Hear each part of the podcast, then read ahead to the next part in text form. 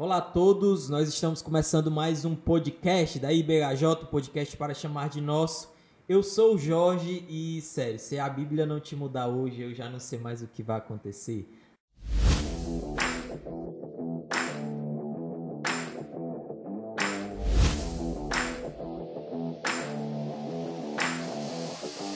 Hoje a gente vai falar sobre julgo desigual. Antes a gente começar, a gente vai falar os nossos recadinhos, né? Como a gente sempre gosta de lembrar. Também você pode fazer parte desse momento, nos mandando um áudio aí. Sempre nos dê feedback. Também a gente tá lá no Telegram, você também pode fazer parte desse momento. Então a gente vai lá para os nossos recadinhos, mas daqui a pouco a gente volta.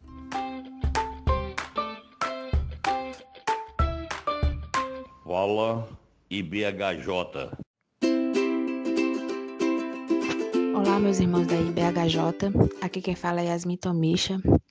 É um prazer fazer parte desta igreja. Graças a Deus tenho crescido aqui desde 2010 e é muito prazeroso caminhar com os irmãos, trabalhar na obra, suar a camisa e graças a Deus por isso, porque temos muito serviço a fazer e a obra não para. Os irmãos tenham uma boa semana e que Deus nos abençoe.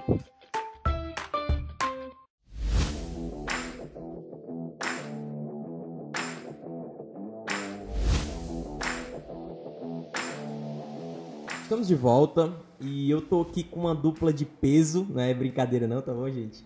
Mas é que são pessoas muito renomadas aí para falar sobre esse assunto. A primeira é o nosso querido co-host, né? O nosso querido Rafael Vasconcelos. Seja bem-vindo, Rafa. Fala, Jorginho. É um grande prazer estar aqui pela primeira vez, né? Não como apresentador, como você falou, e host, né? Essa palavra mais chique aí, mas ajudando um pouco também aqui no debate juntamente com esse irmão que está aqui na minha frente, que eu não vou falar agora para não perder a surpresa.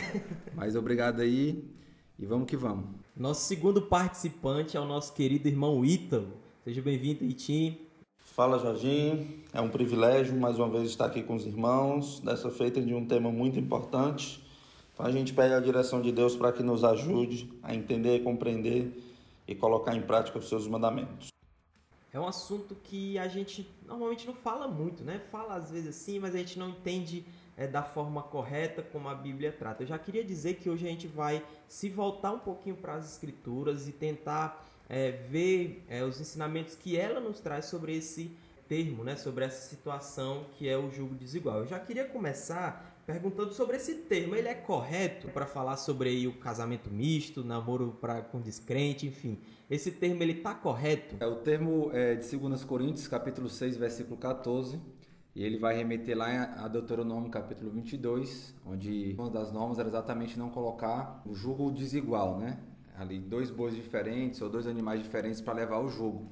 O jugo seria uma espécie de madeira onde você coloca para levar uma carga e quem leva essa carga são dois animais. Então a ideia é você não pode colocar um boi e não pode colocar do outro lado um, um cavalo, por exemplo, porque a força é desproporcional e você não vai conseguir seguir reto. Você vai é, ter um jugo desigual e por isso você vai andando torto, você não vai conseguir cumprir seu objetivo. Então a ideia é basicamente essa. Quando Paulo aplica isso ao texto, trazendo essa ideia inclusive de Deuteronômio, capítulo 22, ele não está falando de relacionamento, ele não está falando de namoro, não está falando de casamento apesar de que a gente escuta muito esse termo para relacionamentos né, com ímpios. Entretanto, não é isso que Paulo está falando lá em 2 Coríntios. O contexto lá da carta é que eles não se associassem com aqueles falsos mestres, falsos profetas, que não deixassem que as doutrinas erradas deles influenciassem na doutrina cristã sadia. Ou seja, que não houvesse um jugo desigual. Por um lado, estão com a doutrina sadia, por outro lado, estão deixando também levar a carga a doutrina errada dos falsos mestres, porque eles não vão conseguir chegar no objetivo. Então, da mesma forma como a carga ali dos animais, isso não daria certo. Entretanto, as palavras elas mudam com o passar do tempo, né? Nós temos que entender o uso dessa palavra dentro do contexto que a gente vive hoje. Trazendo também para o texto, nós vemos que a ideia do jogo desigual, apesar ali de estar falando de falsos mestres, mas é uma ideia de influência não cristã dentro da igreja ou dentro é, do ambiente cristão. Então, assim, a Gênese, o princípio, nós podemos aplicar sim, apesar de que ali no texto, exatamente ali no texto, ele não está falando sobre isso. É importante e eu queria compartilhar com os irmãos, você passa a acompanhar aí, nós vamos ler aqui do 14 ao 16, 2 Coríntios 14 ao 16, diz assim: Não se põe um jogo desigual com descrentes, Pois o que tem em comum a justiça e a maldade? Ou que comunhão pode ter a luz com as trevas? Que harmonia entre Cristo e Belial? Que há comum entre o crente e o descrente? Que acordo há entre o templo de Deus e os ídolos? Pois somos santuários do Deus vivo, como disse Deus. Aí ele vai continuar descrevendo aqui, nesses versículos seguintes, no capítulo 7, sobre o que o Rafa reforçou relacionado ao que esse texto ele está tratando. Uma coisa que ele nos ensina também é sobre o recebimento daqueles que não tiveram pecado arrependido. Então, o texto em si vai tratar sobre a questão daqueles que não se arrependeram, a questão de uma associação com aqueles que não professam a mesma fé. Obviamente, com esse entendimento de que essa teologia ela não está trabalhando diretamente com a questão dos relacionamentos, principalmente o que a gente vai tratar aqui, os amorosos, mas nós podemos, com esse entendimento, trazer aquilo de muito importante que o Rafa falou, sobre a questão dos relacionamentos que não glorificam a Deus. E a gente vai destrinchar isso durante essa nossa conversa. Eu acho que é importante a gente começar por esse ponto, Jorge, porque é importante a gente pontuar o que essa expressão está fazendo dentro desse contexto. Eu já escutei de algumas pessoas falando que, inclusive, sociedade empresarial seria errado com uma pessoa ímpia, você não pode abrir uma empresa com uma pessoa ímpia por conta desse texto. Então, não é isso que o texto está dizendo. O contexto deixa muito claro que Paulo está falando da influência dos falsos mestres. Então, temos cuidado para não usar o texto fora do contexto e esse texto sirva de pretexto para a gente não fazer algumas coisas que são listas, como por exemplo abrir uma sociedade com alguém que não é crente, mas você não pode deixar que a influência não cristã adentre dentro da igreja. É, ele está mais associado com essa influência, né? essa influência ruim que vai distorcer os ensinos da palavra de Deus. Acho que a gente pode fechar assim. Lembrando que, como o Rafa falou, né, não, não é que é problema a gente tratar, a gente usar esse termo para estar tá falando sobre os casamentos mistos, né, essas relações aí de namoro, casamento, enfim. Mas é bom a gente sempre entender isso. Outro ponto é que às vezes é por falta de instrução, né? Acaba usando esses, esses conceitos, né? Ah, então eu não posso nem me sentar com descrentes, meus amigos descrentes eu já não posso mais falar com eles. Não quer dizer isso, tá bom? Como o Rafa bem colocou aqui. Agora a gente vai se voltar um pouquinho mais para as escrituras. Já estava se voltando, né? Mas a gente falou especificamente sobre o termo, mas a gente vai voltar um pouquinho. O Jorge falou que a gente vai voltar para as escrituras, né? A gente tá falando sobre o livro de Ellen White até agora, né? Agora a gente vai se voltar para as escrituras. Tudo bem. Mas a gente estava falando um pouquinho sobre o termo, né? Sobre esse termo aí. Mas a gente vai lá para o Antigo Testamento e a gente vai ver como o Antigo Testamento ele lida com os casamentos mistos, né? Eu estava lendo Oséias recentemente, Oséias e Neemias, né? Na minha leitura aí devocional. E eu, me, eu lidei ali com alguns textos que eu fiquei assim bem, como a gente fala, né? Escandalizado, que eu nunca tinha reparado na, na dureza que é tratar sobre esse assunto. Como é que a gente pode começar aí, tá falando sobre os casamentos mistos, né, sobre o julgo desigual, da forma que a gente tratou aqui, é, no Antigo Testamento?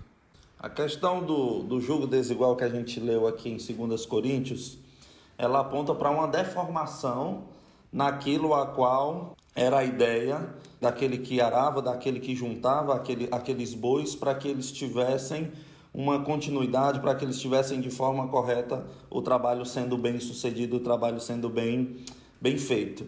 Então, eles estando em julgo desigual, eles iriam estar fora daquilo para qual eles foram criados. Quando nós vamos para Gênesis, desde o momento em que Deus ele coloca Adão e Eva no paraíso, ele já põe a sua ideia sobre o que é o casamento, sobre glorificar Deus, sobre tornar a vida cada vez mais distante do pecado, sobre fazer a vontade de Deus, onde um auxilia o outro nesse processo. Ali no processo de pecado, nós vemos isso sendo deformado. E um pouco mais na frente, quando Deus ele manda o dilúvio à terra, ele fala que não vai compactuar com aquela junção dos crentes com os descrentes, com os homens olhando para as mulheres com desejo impuro no seu coração, buscando somente saciar o seu pecado, buscando somente saciar a sua carne. Ele não compactua com aquilo, ele não aprova aquela conduta, e nós, como, cristãos, devemos observar a orientação, o direcionamento de Deus desde o Antigo Testamento para que nós possamos glorificá-lo, para que nós possamos fazer a sua vontade nos relacionamentos, na junção do homem e a mulher. O Ítalo começou por um ponto muito importante, que foi sobre a criação. Ele começou pela criação, falando de Gênesis. De fato, existem alguns institutos que Deus criou que vieram antes do pecado. O casamento foi um deles. Deus, quando criou Adão e Eva e constituiu ali o primeiro casamento, não havia pecado no mundo. Então nós temos ali uma visão de como deveria ser, de como o casamento deveria ser. Quando Deus cria Adão e Eva, em Gênesis capítulo 1, ele vai dizer o seguinte: Façamos o homem à nossa imagem, conforme a nossa semelhança. Tem ele domínio sobre os peixes do mar, sobre as aves do céu, sobre os animais domésticos, sobre toda a terra e sobre todos os répteis que rastejam pela terra. Criou Deus, pois, o homem à sua imagem, a imagem de Deus o criou, homem e mulher os criou. Então, há uma ordem dada por Deus ao homem e à mulher, logo no início, antes do pecado, que eles devem cumprir, que é ter domínio sobre toda a criação. Esse domínio ele vai ser debaixo da orientação de Deus. Esse domínio vai ser debaixo dos ditames de Deus, o que Deus diz. Quando nós vamos para o capítulo 2, em Gênesis capítulo 2, Deus vai criar a mulher. No versículo 18 ele vai dizer o seguinte: Disse mais o Senhor Deus: Não é bom que o homem esteja só. Falhei uma auxiliadora que lhe seja idônea. Quando a gente fala de auxiliadora que lhe seja idônea, muitas vezes a gente vai falar de vários assuntos práticos de como a mulher vai auxiliar o marido. E óbvio que isso não é errado, a Bíblia toda ela se completa. Mas também alguma uma coisa que vem à nossa mente é que ela seria auxiliadora para colocar nome aos animais. Só que quando você vai ler o texto bíblico, tirando os versículos e aquelas partes pretas que acabam atrapalhando algumas vezes, você vai ver que quando o Senhor diz isso, no versículo anterior ele vai dizer: De toda árvore do jardim comerás livremente, mas da árvore do conhecimento do bem e do mal não comerás, porque no dia que dela comeres, certamente morrerás. E aí Deus criou uma mulher para ser sua auxiliadora. Então a ideia que dá é que a mulher seria auxiliadora do homem para que o homem não caísse nessa tentação. Nós sabemos que não deu muito certo, né? Nós sabemos que pelo, pelo contrário, contrário né? né? Mas o fato é que ela seria auxiliadora para que ele cumprisse a vontade de Deus. Quando o homem e a mulher são criados e o casamento é realizado, Deus o faz para que a sua vontade seja cumprida. Quem diz o que eles devem fazer é Deus. Vocês devem dominar. Então, a vontade de Deus deve ser cumprida pelo marido e pela mulher, juntos, um ajudando o outro nesse propósito. E fica muito difícil você imaginar que um marido e uma esposa, ambos descrentes, ou um sendo descrente, eles vão caminhar nesse sentido. Né? Realmente vai ser um jogo desigual. Um vai ser um boi, outro vai ser um cavalo. Um vai para um lado, outro vai para o outro. Um vai ter mais força, outro vai ter menos. Porque eles não estão sendo guiados pelos, pelo mesmo Espírito. E aí nós vamos falar isso melhor né, no, no Novo Testamento. Não que o Espírito Santo não habitasse no Velho Testamento, podcast sobre podcast isso. Sobre isso. Mas é, nós vamos ver isso melhor lá no Novo Testamento. Mas a ideia que o Ítalo trouxe é essa. Nós devemos voltar para o início. Até porque Jesus, quando vai falar em Mateus 19 sobre o divórcio, ele volta para o início. O casamento ele foi feito segundo a vontade de Deus e ainda não tinha sido deturpado pelo pecado. É muito interessante esse ponto que o Rafa colocou, porque antes do pecado, o homem desejava, ele queria aquilo que Deus desejava, aquilo que Deus queria. E quando acontece o pecado, já é o contrário, né? Ele é condenado a desejar, ele é condenado a querer as coisas para ele. Então tem essa, essa troca. O Ítalo também citou um texto muito legal, que é a questão lá do dilúvio, né? E a gente vê que a principal causa ali do dilúvio é exatamente que os filhos dos, de Deus, né? Eles, eles, têm, eles têm desejo, eles começam a se casar ali com as filhas dos homens. E acontece esse problema, e Deus ele vai tratar de uma forma muito severa. Há outros pecados, obviamente, mas o texto ele vai falar expressamente sobre isso, né? E acontece o dilúvio. Ou seja, Deus ele trata essa questão com muita seriedade. A gente não pode simplesmente, não é recomendado, como a gente ouviu aqui de alguns pastores assim bem conhecidos, né? É não, é contra a vontade de Deus, é contra é contra a vontade de Deus, não é, é não é recomendado, eu não faço, mas eu, eu não acho pecado. A Bíblia ela trata dessa forma. O que, que a gente poderia tirar mais aí do Antigo Testamento para embasar aqui esse entendimento nosso? Uma reflexão muito importante, e nós não podemos deixar passar, é nós refletirmos sobre o motivo pela qual nós fomos criados. Crendo em Cristo Jesus, obviamente nós fazemos tudo, de tudo, com todas as nossas forças, em fazer a vontade de Deus, em glorificar o nome do Senhor, em se tornar cada dia mais parecido com aquele a qual nós amamos, com aquele que é o amado das nossas almas. Então, criando é, essa mentalidade, vivendo esse processo, nós entendemos que todos os nossos relacionamentos também se voltam para isso. Toda a nossa vida está envolta em fazer a vontade de Deus, em glorificar o seu santo nome.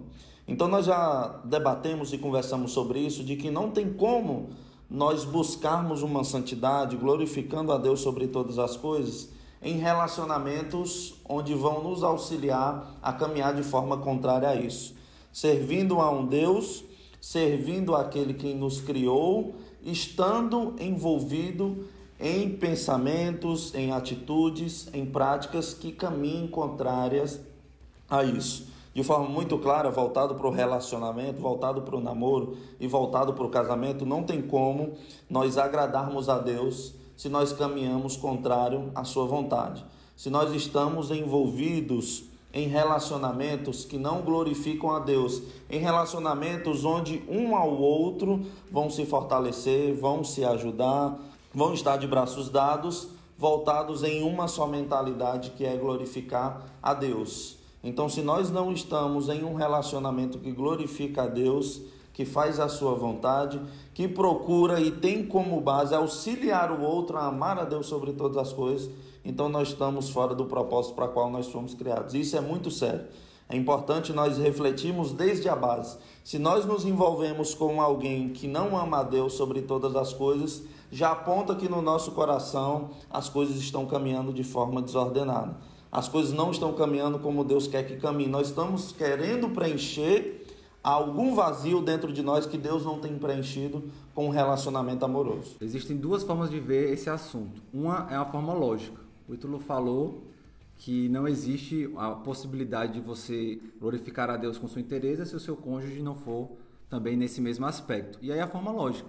Nós não precisamos nem muito ir à Bíblia para saber que um relacionamento entre duas pessoas que pensam diferente não vai dar muito certo. Mas também existe a forma mais teológica de ver a questão. Inclusive, eu queria deixar até isso para o final, porque eu escrevi aqui uma frase de efeito para Facebook. Aí no final eu falo que é para ficar arraigado na, na mente do pessoal. Mas existe uma forma teológica que no Novo Testamento vai trazer algumas coisas interessantes que talvez seja o que falte para as pessoas que ainda têm dúvida em relação a isso. Eu não estou dizendo de conhecer, mas de ter um entendimento capaz de, poxa, o que eu estou fazendo é errado, por isso, por isso, por isso. Você pode ir pelo, pela lógica e também existe aquela questão mais profunda, que é a questão da alma. Mas voltando aqui um pouco para o Antigo Testamento.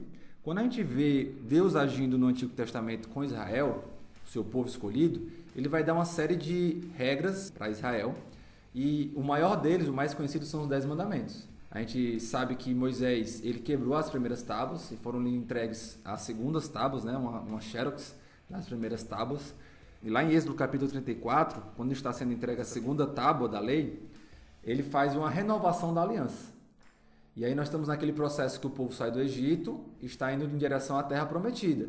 E há uma série de direcionamentos de Deus dizendo como eles deveriam agir durante essa caminhada, que durou né, mais tempo do que deveria por causa do pecado, até entrar na terra prometida. E lá em Êxodo 34 ele vai dizer o seguinte: quando vocês chegarem lá, vocês devem se abster de fazer alianças com os moradores da terra, para que não te sejam por cilada. Vocês devem derrubar os seus altares, devem quebrar as suas colunas e devem cortar os seus postes ídolos. Porque não adorarás outro Deus, pois o nome do Senhor é zeloso. Sim, Deus zeloso ele é.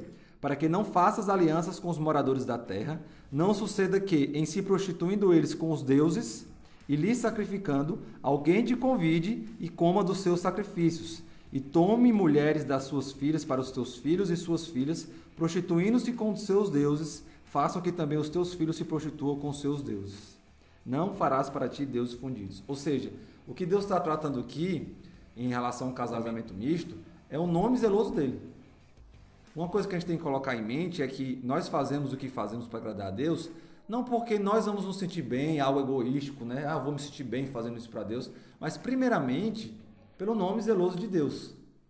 Muitas coisas que nós fazemos, nós fazemos contra a vontade nossa, que é humana, que é carnal, para poder o nome de Deus ser santificado, para poder o nome de Deus ser guardado. Então não é simplesmente porque eu sinto que eu devo fazer isso. No podcast passado a gente até falou sobre isso, né? Se eu fosse fazer tudo que eu sinto vontade, meu amigo, né? Eu ia me acabar cedo. E aí a gente aprendeu isso no seminário. Não é o que eu quero fazer, mas o que eu devo fazer que deve guiar a minha vida. Inclusive, Rafa, esse é um ponto que normalmente quando a gente vai falar sobre esse assunto, algumas pessoas levantam, não é? Ah, não, mas ele ama aquela pessoa, ele tem aquele sentimento. Eu acho que é uma das coisas que é mais faladas, né? Mas a gente parece que esquece que as próprias escrituras né, diz que o coração é enganoso, o coração ele é ruim e dele procede uma série de coisas e a gente parece que não olha para essas coisas, né, não olha para dentro do nosso coração e a gente não entende que isso é pecado, né? Deus ele diz claramente, né, a sua, os seus desejos ali, o que, que a gente deve fazer e é nele que a gente deve se guiar, não é na nossa própria vontade. Às vezes a gente acha que a gente é mais sábio do que Deus, né? E às vezes a gente até diz, né? Não, Deus que é mais sábio, ele sabe de todas as coisas. Mas na prática, o que fica é o nosso desejo, né? Não, Deus, tu tá errado, sou eu que tô certo. É aquela pessoa que eu quero ficar, não é essa daí não, que tu, tu tá dizendo para mim, né? Que tem que ser do teu povo. Enfim, então a gente não pode é, usar o nosso coração, né? Usar os nossos sentimentos como parâmetro para a gente tomar medidas é, dessa forma aqui no casamento misto. A gente deve olhar para as escrituras, é por isso que a gente tem tentado aqui trazer o texto bíblico, trazer o que Deus ele está dizendo na sua palavra. Geralmente, Jorginho, há um, um indicativo muito forte e comum citado por aqueles que estão em pecado, envoltos em relacionamentos que não glorificam a Deus, que são ele é legal, ele não fala palavrão. O único defeito dele é que ele não é cristão. Só falta Jesus, né? só falta Jesus na vida dele. E usamos essas justificativas, sabendo nós que estamos em pecado, mas querendo confortar o nosso coração pecaminoso de que nós não estamos fazendo nada errado. Você pode, por exemplo, ah, mas o fulano, o pastor é uma bênção e mesmo sendo recasado. Ah, mas o fulano que eu conheço, ele também namorou com uma menina fora da igreja e o relacionamento deu certo. Então a gente vai buscar justificativas, não uma, uma carícia no nosso coração pecaminoso, para tentar justificar uma escolha errada que nós estamos fazendo. Eu creio que a gente vai destrichar isso um pouco mais, mas é um, um passo de que nós precisamos estar atentos a isso. Voltando aqui para o Antigo Testamento, nós temos esse texto de Êxodo que dá a justificativa porque eles não deveriam casar com outros povos não era simplesmente porque eram outros povos, mas porque esses povos poderiam pervertê-los e eles acabaram adorando outros deuses. Mas aí nós temos vários outros textos. Nós temos, por exemplo, o texto de Deuteronômio 7, né, também vai falar ali sobre a lei. Nós temos o texto de 1 Reis, capítulo 11, verso 1 ao verso 8. E esse texto é um texto bastante significativo para nós, porque ele vai falar que Salomão se desviou por conta das várias mulheres que ele tinha. O motivo de Salomão ter se desviado, não ter feito a vontade de Deus, foi exatamente porque ele foi engodado por suas várias mulheres. E aqui nós não vamos entrar no tema da poligamia, porque eu acredito que os irmãos saibam que é errado, né, irmãos? Mas nós é, temos que ver que o casamento com outras mulheres de outras religiões que adoravam outros deuses fez com que Salomão caísse. E aí fica aquela famosa pergunta, né? Se Salomão, que era o homem mais sábio da terra, não conseguiu não ceder à pressão das suas mulheres que adoravam outros deuses, quem dirá nós? Né? Às vezes a gente fala, não, eu vou, mas tem nem perigo eu sair da igreja. Na primeira oportunidade que eu perceber que ela quer fazer alguma coisa errada, eu pego o beco. Rapaz, isso é difícil para quem é cristão, né? Quem tem um relacionamento com outra pessoa que é cristã. Imagine se você está lutando sozinho, né? Contra a influência maligna dentro ali da sua própria casa. Então, assim, é muita ingenuidade nossa achar que nós somos mais sábios que Salomão. E ainda mais, como o Jorge falou, é muita ingenuidade nossa a gente achar que sabe mais do que Deus. Então nós temos que ter cuidado nessas nossas desculpas, porque como o Ítalo bem falou, são desculpas para poder afagar nosso ego, para poder a gente fazer o que a gente quer fazer com a consciência mais tranquila. Nesse aspecto a linguagem é importantíssima, porque você vai diminuindo o seu pecado através das palavras que você usa, e você fala: "Não, não é que ela não seja crente, é porque ela ainda não conheceu a Deus, mas ela tem todo a, o aparato para isso, ela gosta da palavra, ela gosta da igreja. Se ela não se converteu, ela não é crente a gente escuta muito isso, né? As pessoas elas vão diminuir os seus pecados para poder ter uma consciência mais tranquila. Irmão, não diminua. Pelo contrário, deixa sua consciência doer. Se você for santo, se você for salvo, deixa sua consciência doer. Porque ela que vai estar te dizendo, olha, não é por aí. Na verdade, o Espírito Santo vai estar machucando a sua consciência para que você entenda que não é por aí. Enfim, nós temos vários textos que mostram que, de fato, o casamento com pessoas que adoravam outros deuses no Antigo Testamento era proibido por Deus. O Antigo Testamento ele é permeado por isso. Inclusive, quando eles entraram na Terra Prometida, lá em Josué vai dizer que se eles casassem com outros povos, Deus iria entregá-los a esses, a esses outros povos. Então nós não podemos negligenciar ou diminuir esse pecado, porque de fato ele é muito grave. A gente poderia inclusive utilizar aqui o exemplo de Jacó e Esaú, né? Que sua mãe até ficou muito é, é triste com tudo aquilo, porque Esaú ele tomou para si mulheres é, que não eram do, do povo, né? E ela pede para que o próprio Isaac, né? Pede para que é, é, Jacó ele vá lá, a família lá de, de Rebeca, para trazer uma esposa né, da, da própria linhagem de, de Israel. Então, a gente vê até ali entre os patriarcas né, acontecendo esse problema do casamento misto. Como já foi utilizado aqui, também a gente falou de Salomão e a gente poderia também falar, já aqui caminhando para o final dessa primeira parte aqui do Antigo Testamento, falar sobre Esdras e, se possível, Neemias. Né? Queria até citar aqui um texto é, lá de Esdras capítulo 9, lá do verso 10 em diante, ele vai dizer assim: depois de o povo ter voltado ali para a terra, né, ele estava lá na Babilônia, e aí o povo é permitido voltar, e depois de toda aquela restauração ali de Israel, do templo, enfim, ele vai, vai ter alguns problemas. Ele vai dizer assim no verso 10, no capítulo 9: Agora, ó nosso Deus, que diremos depois disto? Pois deixamos os teus mandamentos que ordenastes por intermédio dos teus servos, os profetas, dizendo a terra em que entrais para possuir é terra imunda pela imundície dos seus povos, pelas abominações com que na corrupção a encheram de uma extremidade à outra. Por isso, não daremos as vossas filhas a seus filhos, e suas filhas não tom tomaremos para os vossos filhos. E jamais procurais a paz e o, e o bem desses povos, para que sejam fortes e com mais o melhor da terra a deixais por herança a vossos filhos para sempre.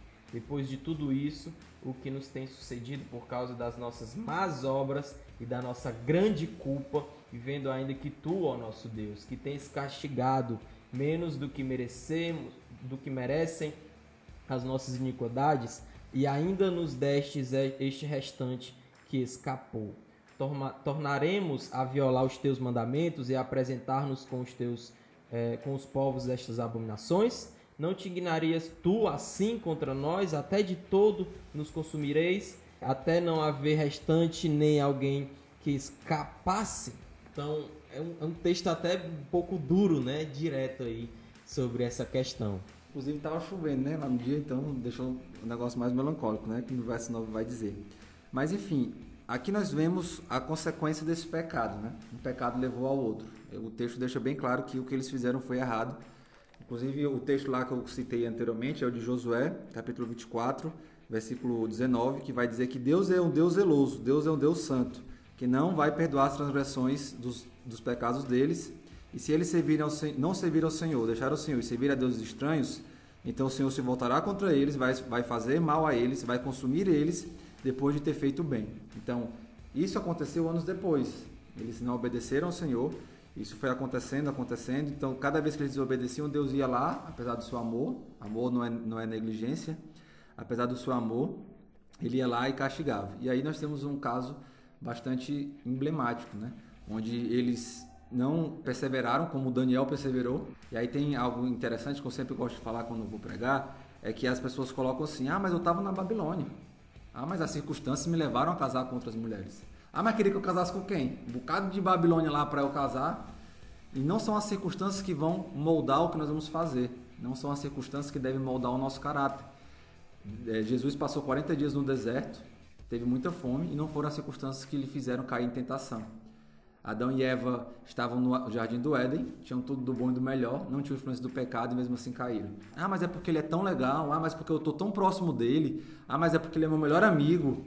Não devem ser as circunstâncias que devem te moldar a fazer o que é errado. Aqui eles fizeram o que era errado e a consequência é terrível, né? Eles tiveram que despedir suas mulheres. Então imagina aí você vendo vários casamentos sendo quebrados por conta disso. Né? Nós não vamos entrar aqui no mérito nesse podcast sobre a, o acerto ou erro dessa, dessa atitude, mas o fato é que isso ocorreu e várias famílias foram quebradas por conta do pecado deles. Aqui o problema não é simplesmente de raça, e eu acho que isso é um ponto muito importante porque às vezes a gente acha, ah, é só porque o povo judeu não pode casar com outros povos. Isso acontece na Bíblia. Ruth, a própria Raabe, Moisés também casa com uma mulher cuxita, se eu não me engano. Então o problema não é simplesmente de raça. O problema é de Deus, né? O problema é que eles não criam e isso é que não podia acontecer. A gente tem que casar com alguém que é professa o mesmo Deus que a gente. Então, quando a gente lida com isso, a gente para para pensar. Não é simplesmente um casamento, não, ele é legal, então, mas o problema não é esse. O problema é que você está dizendo não para o Senhor e está dizendo sim para as demais coisas, em nosso sentimento, mas que por trás está só o, o, pecado. É isso que a gente está dizendo. Não para o Senhor e sim aí para o pecado, para o nosso coração, para Satanás, para o que for, né? Os desejos aí da carne, enfim, é dizer não para o Senhor. Fechando essa, essa, essa parte, fazendo uma conclusão disso que a gente tem destrinchado, esse Deus zeloso que o Rafa leu em Josué, ele é tão zeloso, ele é tão amoroso, por ser zeloso, ele nos deixa a sua palavra que nos orienta como nós podemos fugir de relacionamentos como esse.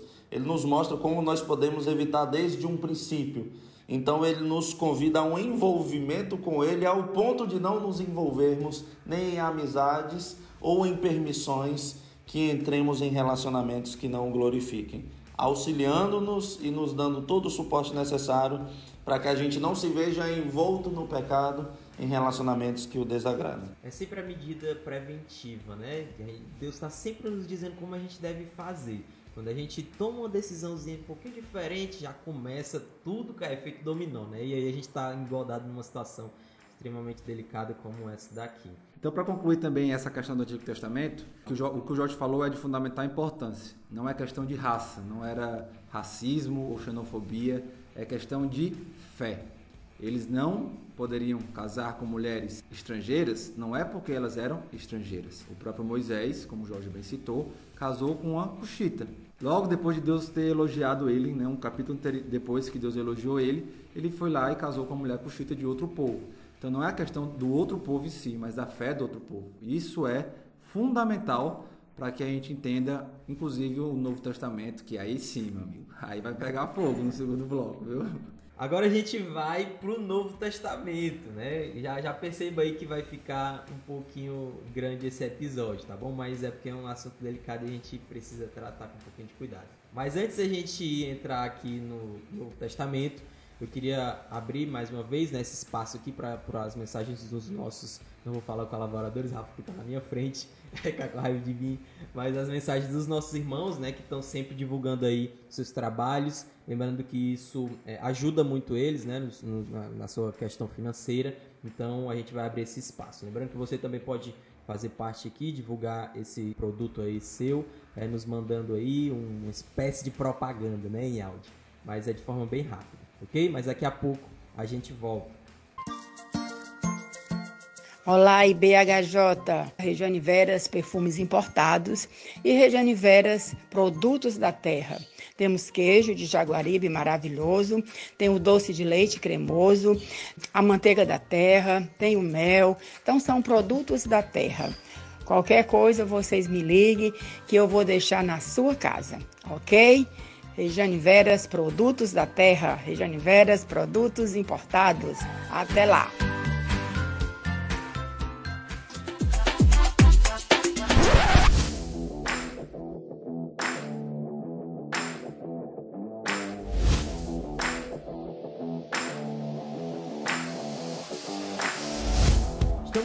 E agora a gente vai. Agora o bicho vai pegar, tá bom? Agora o bicho vai pegar. A gente vai aqui pro Novo Testamento. E aí? Jorge, Antigo Testamento tudo bem, né? Tá falando ali para Israel, tá falando ali para o povo judeu. E agora, como é que fica no Novo Testamento? O que, que o Novo Testamento diz?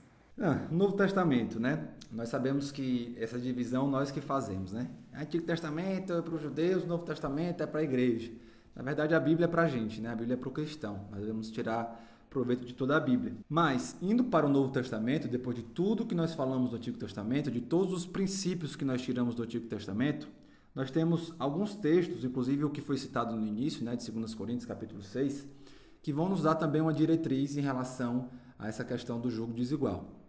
Lembrando sempre que o jogo desigual aqui no sentido que nós vemos hoje, né? De duas pessoas que professam fé diferente, é, juntas, namorando ou até mesmo casando. O primeiro versículo que eu queria abrir está lá em 1 Coríntios capítulo 7, no verso 39. A Bíblia ela é cheia de coisas que os escritores pressupunham que as pessoas já sabiam que era verdade. Um exemplo, Jesus vai dizer: quando jejuares, e aí ele dá ali a continuidade da passagem. Ele não fala, ó, jejuem. E quando jejuar, não, ele fala, quando jejuares, por quê? Porque ele já tinha o pressuposto de que eles sabiam que deveriam jejuar. Inclusive, nós também devemos, né? E aí são vários temas aí, né? surgindo dentro do podcast. Mas enfim, outra passagem, quando a oração do Pai Nosso, quando vocês forem orar, orem assim. Ou se pressupõe que eles oravam, né? Se pressupõe que eles deveriam orar. 1 Coríntios capítulo 7, versículo 39 vai dizer o seguinte: A mulher está ligada enquanto vive o marido. Contudo, se falecer o marido, fica livre para casar com quem quiser, mas somente no Senhor. Então, assim, ele não está dizendo expressamente que você não deve namorar com uma pessoa que não tem a sua fé. Mas ele entende que se você for casar, de novo, deve ser no Senhor. E esse instituto do namoro, nós não temos ele bem disposto na Bíblia, ele é algo mais cultural né, do que realmente bíblico, é algo da nossa cultura nós temos que entender que o namoro ele é para casamento. Infelizmente a gente usa o namoro para fazer coisas do casamento e não nos preparar para o casamento.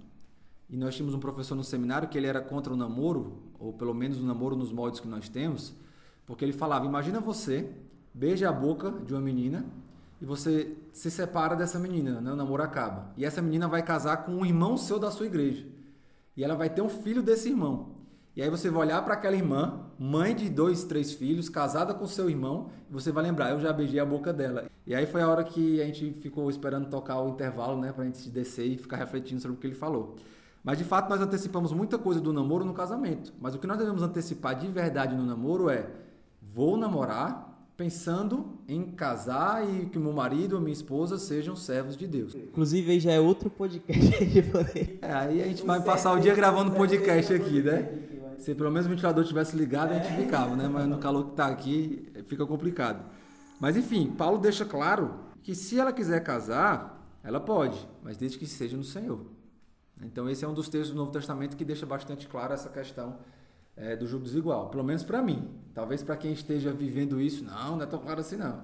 Mas pelo menos para mim, eu acho que esse texto deixa bastante claro. Fortalecendo o que o versículo que o Rafa acabou de ler, a versão da, da minha Bíblia diz assim: contanto que ele pertença ao Senhor. Bem mais claro e bem mais, mais direto sobre o ponto que nós queremos chegar. Voltando para as orientações que foram dadas, voltando para o manual, voltando para o Deus zeloso, para o Deus bondoso de Josué, case com alguém que ame ao Senhor sobre todas as coisas. Esse é o manual que dá o direcionamento sobre o sucesso na glorificação a Deus, sobre o sucesso no amor a Deus. Então isso quer dizer de forma muito clara e muito direta, e aqui nós abrimos para os nossos adolescentes, nós abrimos para os nossos jovens, aqueles outros também que nós nem conhecemos que podem escutar. Se aproximem somente daqueles que amam a Deus. Se interessem somente por aqueles que amam a Deus. Nem tentem, nem se aproximem nem se envolvam com aqueles que não amam e não pertencem ao Senhor. Pois, fazendo uma escolha como essa, vocês estão se envolvendo em problemas e podem ser que em grandes problemas. Nós temos visto, eu creio que não somente ultimamente, mas muitos casos têm chegado a nós ultimamente, de, de missionários, de pastores, de grandes homens de Deus, grandes figuras dentro do Evangelho se envolvendo em relacionamentos que não glorificam a Deus demonstrando vazios preenchidos dentro de si com pecado, com coisas que desonram ao Senhor. Então, busquem ao Senhor sobre todas as coisas e se envolvam, estejam envolvidos e pensem em algum relacionamento com alguém que ama ao Senhor, com alguém que pertence ao Senhor. A gente vai frisar essa informação a gente vai frisar esse conselho. Eu, principalmente por ter passado por um relacionamento que não pertencia ao Senhor, sofri e me afastei de Deus, e pela graça de Deus eu fui resgatado. Mas poderia ser alguém que estava na lista daqueles que apostataram da fé por se envolver em um relacionamento que não pertence ao Senhor. Eu acho que a gente poderia citar aqui também Efésios capítulo 5, né, que vai falar ali basicamente do casamento.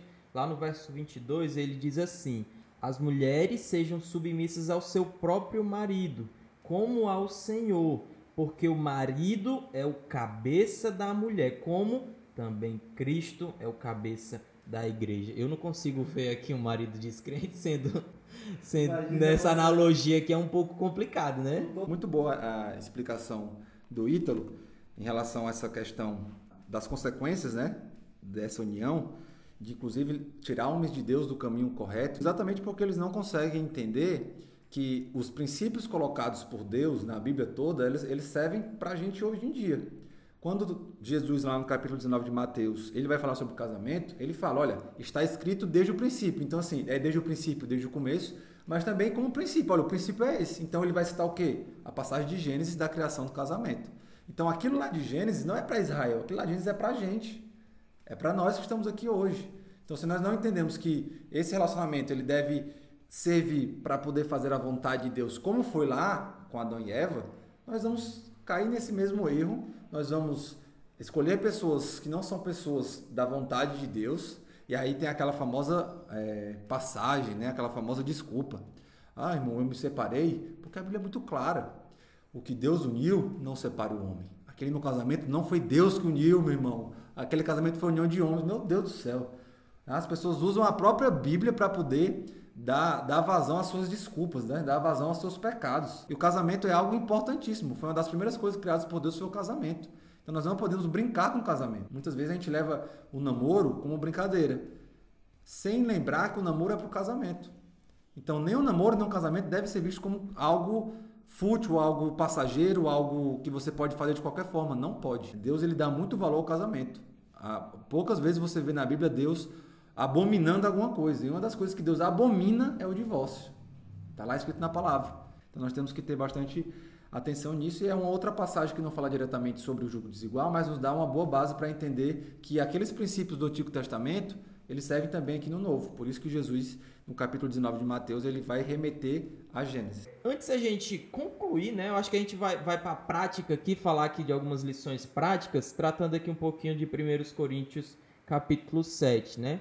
E aí eu sou casado com um descrente. Como é que eu lido com isso? Lembrando que há dois casos aqui. O cara que era crente casou é, é, de propósito né, com descrente, sabendo que era errado.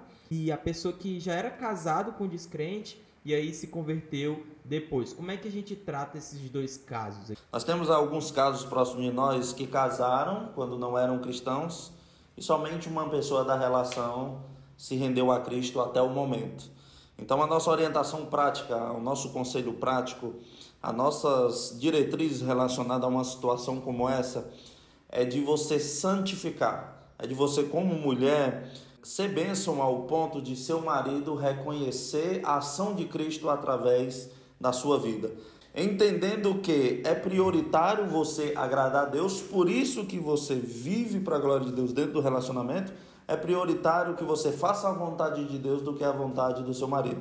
Nós poderíamos abrir para muitos pontos essa discussão, mas o que nós queremos que você tenha na sua mente, no seu coração, é que glorificando a Deus dentro de um relacionamento onde o seu cônjuge não é cristão, é amando, é cuidando, é dando todo o suporte ao ponto de ele ver na sua vida a ação de Cristo Jesus e com muita oração, com muita dedicação, com a pregação do Evangelho, clamando a Deus para que ele se renda e que ele possa conhecer a Cristo verdadeiramente e se arrepender dos seus pecados. Essa lição que o Ítalo falou, a gente pode ver lá em 1 Pedro capítulo 3, né, que ele vai dizer, mulheres, sede vós igualmente submissas a, a vosso próprio marido, para que, se ele ainda não obedece à palavra, seja ganho, sem palavra alguma, por meio do procedimento de sua esposa. Ou seja, ele vai observar o comportamento ali daquela mulher, inclusive ele fala, complementa no verso 2, a observar o vosso honesto comportamento cheio de temor.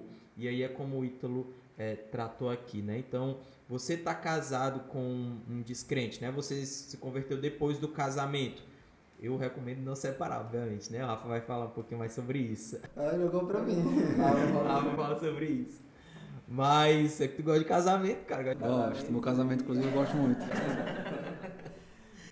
Mas é, a recomendação é que você trabalhe, né, para evangelizar o seu cônjuge. Eu gosto do Jorge porque o Jorge ele faz perguntas bem tranquilas. 58 minutos. Começa, é, depois de 55 minutos de podcast, aí ele faz uma pergunta dessa. Ainda encontra. Mas realmente é um tema bem, bem complexo. Em relação a esse primeiro ponto, eu acredito que até é mais simples. O Vitor já falou muito bem, que é essa questão de você santificar o seu lar e por meio do seu exemplo você tentar mostrar o evangelho. Obviamente que o exemplo não é suficiente, você tem que falar do evangelho para o seu cônjuge, mas levá-lo também à, à fé, à fé em Deus. 1 Coríntios capítulo 7 também vai dizer isso no versículo 14, que o marido incrédulo é santificado no convívio da esposa e a esposa incrédula é santificada no convívio do marido crente. Então, sendo o homem casado com a mulher descrente ou a mulher casada com um descrente, você não deve separar. Você deve tentar levar o seu cônjuge ao conhecimento da fé. Obviamente, sabendo que o Espírito Santo é quem trabalha. E obviamente também entendendo que não é uma tarefa fácil, né? Em alguns casos assim, é uma situação muito complicada, há vários outros problemas, mas é bom a gente frisar isso, né? Eu sei que não é uma tarefa fácil, né? a gente sabe que não é uma tarefa simples assim, ah, tudo bem, a gente, obviamente tem maridos mais tranquilos ou esposas mais tranquilas, né? no sentido como a gente está tratando aqui, mas alguns casos são bem delicados, aí pode passar muito tempo e a pessoa se frustrar, mas confie no Senhor, né? Não tem muito para onde ir. E uma dica que eu dou para esses casos mais difíceis é que você tenha internalizada as promessas da Bíblia. Que você entenda que não é o seu sentimento que deve guiar a sua vida. Que você entenda que você faz algumas coisas não porque você se sente bem fazendo aquelas coisas, não porque é bom para o seu ego, não porque é bom para o seu conforto. Né? Quem disse que a gente tem que ter conforto? Quem disse que a gente tem que ser feliz o tempo todo? Quem disse que a gente tem que só ter alegria? O mundo diz isso. O mundo diz isso, né? Os coaches diz isso. Que você pode. Quem disse que eu posso? Né? Então, às vezes, a gente recebe tantas essas informações que a gente acredita que são verdade. E óbvio que existem alguns casos, e aí você pode voltar para o podcast de violência contra a mulher, que é aconselhável que você não fique junto com seu marido. Mas são casos bem extremos. Em relação à segunda questão do Jorge, quando a pessoa casa. Minha não, cara, que isso? Não, do Jorge não, né? O Jorge né, namora aí com a, com a crente. Mas a segunda questão que o Jorge levantou aqui para a gente discutir, em relação ao cristão que deliberadamente escolhe casar com um descrente, o que ele deve fazer? Primeiro é se arrepender. Nós sabemos que é pecado e ele precisa se arrepender. E aí, já entrando para a questão prática, eu separei aqui um versículo que muitas vezes as pessoas usam para isso. Está lá em Romanos, capítulo 5, versículo 20 onde Paulo vai dizer que onde habitou o pecado, superabundou a graça. E muitas vezes as pessoas usam esse versículo para poder dar vazão aos seus pecados. Mas esse versículo também deve ser usado para ter misericórdia. Deus tem misericórdia das pessoas que pecam. Mas nós não podemos esquecer também de Romanos 6:1, que ele pergunta: então quer dizer que porque superabundou a graça, eu vou pecar agora para que a graça para, que a graça superabunde ainda mais? Não. Se você está fazendo isso, provavelmente você não é filho de Deus. Porque nenhum filho de Deus vai ter o sentimento de, ah, vou fazer o errado porque Deus vai me perdoar. O pensamento do cristão não pode ser esse. Se você pensa assim, examine sua vida se você realmente é cristão. Porque há uma grande probabilidade de você não ser. Um verdadeiro cristão ele não pode pensar em pecar para que Deus venha lhe perdoar depois. Então, essa questão de, ah, eu vou casar mesmo porque eu gosto da menina e se der errado, Deus vai me perdoar depois. O, o que, eu, o que eu diria para essas pessoas que estão nessa situação, que já se casaram, é não se separem. Mas agora, arrependidos, tentem dar exemplo e não deixem de ser engodados pelo seu cônjuge, pela fé do seu cônjuge. O, o que eu gostaria de, de reforçar aqui é que essa nossa fala não é uma fala para dar força ao pecado que está dentro do seu coração, impulsionando ao relacionamento não cristão.